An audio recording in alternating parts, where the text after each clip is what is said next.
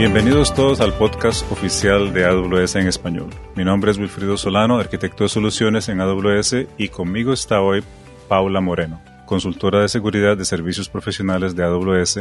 Paula, ¿qué más nos podrías contar acerca de tu trayectoria? Hola Wilfrido, muchas gracias por tu invitación. Como indicaste, hago parte del equipo de Profesor para Latinoamérica. Soy ingeniera de sistemas con maestría en seguridad de la información y aunque me especializo en controles de seguridad de nube, pues en el día a día, sin embargo el tema de la computación cuántica y en especial la criptografía cuántica me parece que va a revolucionar la manera en que trabajamos día a día, así que me apasiona por completo. Ok, excelente. Eh, entonces, eh, antes de comenzar en, el tópico eh, específico del, día de hoy, del episodio de hoy, que sería qué es Amazon Bracket, eh, si tienen alguna duda o quieren revisar, por favor, vuelvan a escuchar el, episodio anterior donde nosotros discutíamos eh, qué es eh, la computación cuántica. En el episodio de hoy nos estaremos enfocando solamente en lo, en lo que es Amazon Bracket específicamente. Entonces, Paula, seguimos con la, la primera pregunta, ¿no?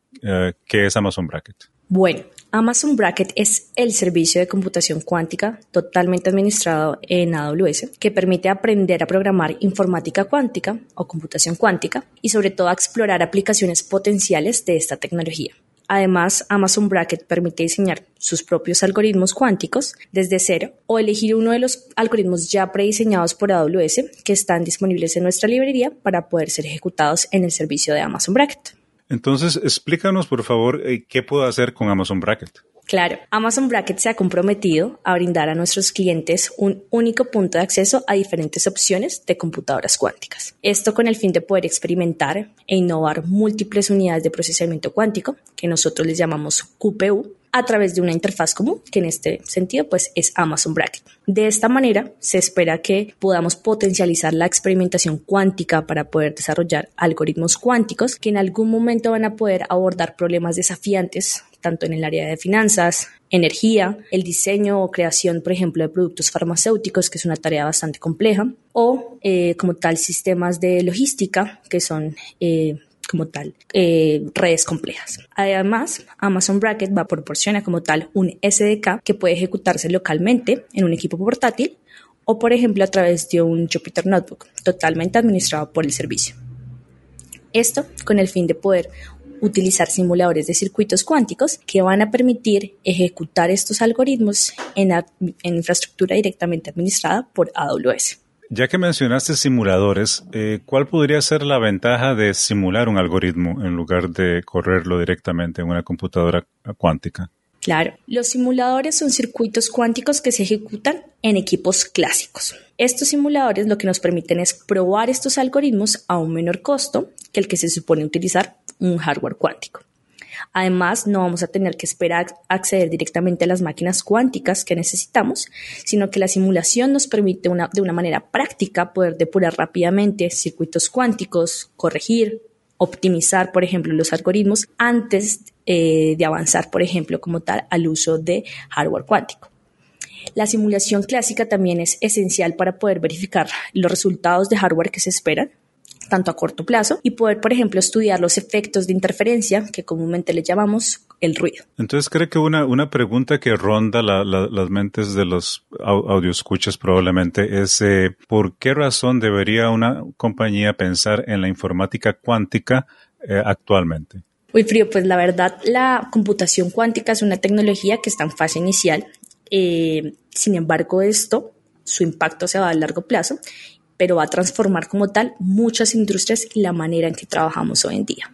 Nuestras, nuestros clientes o las compañías que estén interesadas en esto pueden empezar a desarrollar algoritmos cuánticos y diseñar aplicaciones cuánticas que puedan poder eh, ser útiles en un futuro y van a requerir nuevas habilidades tanto de los equipos eh, que trabajan actualmente en sus compañías como de la tecnología que utilizamos de tal modo que desarrollar esta experiencia llevará tiempo y se requiere pues acceso al hardware cuántico. Esto lo que permitimos es que a través de Amazon Bracket y Amazon Quantum Solutions Lab pueda utilizarse para que las empresas empiecen ese desarrollo de esta tecnología emergente, puedan evaluar el estado, cómo potencializar de pronto sus procesos en computación cuántica y cómo podría impactar su negocio directamente y, ¿por qué no?, empezar a prepararse para el futuro.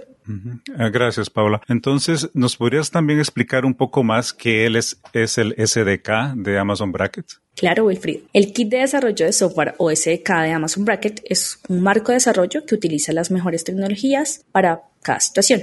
Esto lo que nos permite es desarrollar algoritmos cuánticos y ejecutarlos en diferentes simuladores o directamente en hardware cuántico. El SDK como tal lo que nos ayuda a hacer un seguimiento, monitorear tareas cuánticas que se van a subir o que se van a desplegar en Amazon Bracket y evaluar los resultados. Adicionalmente, el SDK de Amazon Bracket incluye un simulador de circuito cuántico local que pueden utilizar directamente para poder probar sus algoritmos. ¿Y, cómo sería el acceso entonces a, a esas computadoras cuánticas con Amazon Bracket?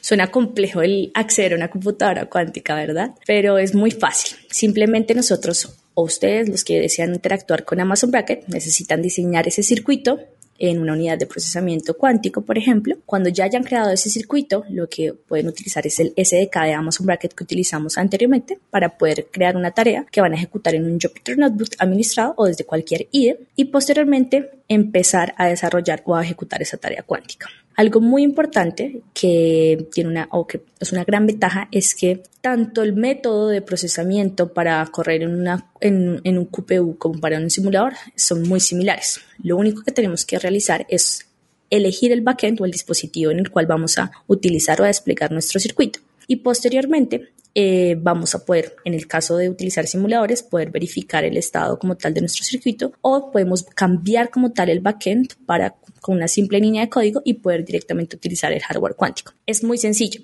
Sin embargo, los simuladores siempre están disponibles, mientras que los recursos de QPU pueden requerir algunos tiempos de espera. Eso es lo más importante que tienen que, que conocer a través de a la diferencia de utilizar los simuladores versus las computadoras cuánticas.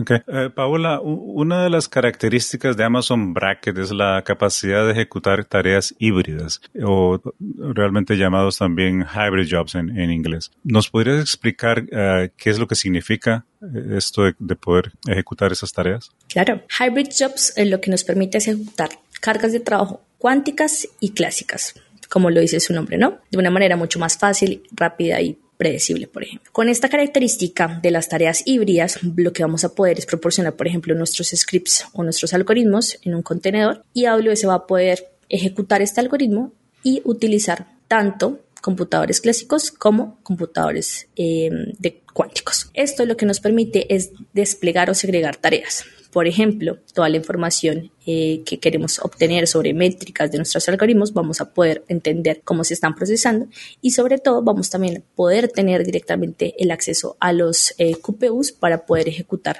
la parte compleja o la parte de computación cuántica y que sea mucho más rápida y predecible. Algo muy importante de los hybrid jobs es que tenemos tareas muy fáciles de realizar en computadoras clásicas y otras más complejas que deseamos utilizar o potencializar con un computador cuántico. Esto lo que nos va a permitir es eh, utilizar estos hybrid jobs para poder potencializar o desegregar estas diferentes responsabilidades y, ¿por qué no?, empezar a poder tener una, una operatividad mucho más eh, eficiente en nuestros sistemas. Ahora que entendemos qué sencillo, digámoslo así, sería ah, poder realizar cosas en, en, en, Amazon Bracket, ¿proporciona AWS algún tipo de crédito para la investigación en informática cuántica? Sí, científicos de universidades de todo el mundo llevan a cabo actualmente investigaciones en Amazon Bracket con créditos proporcionados a través de un programa que se llama AWS Cloud Credit for Research. Simplemente se necesita una propuesta.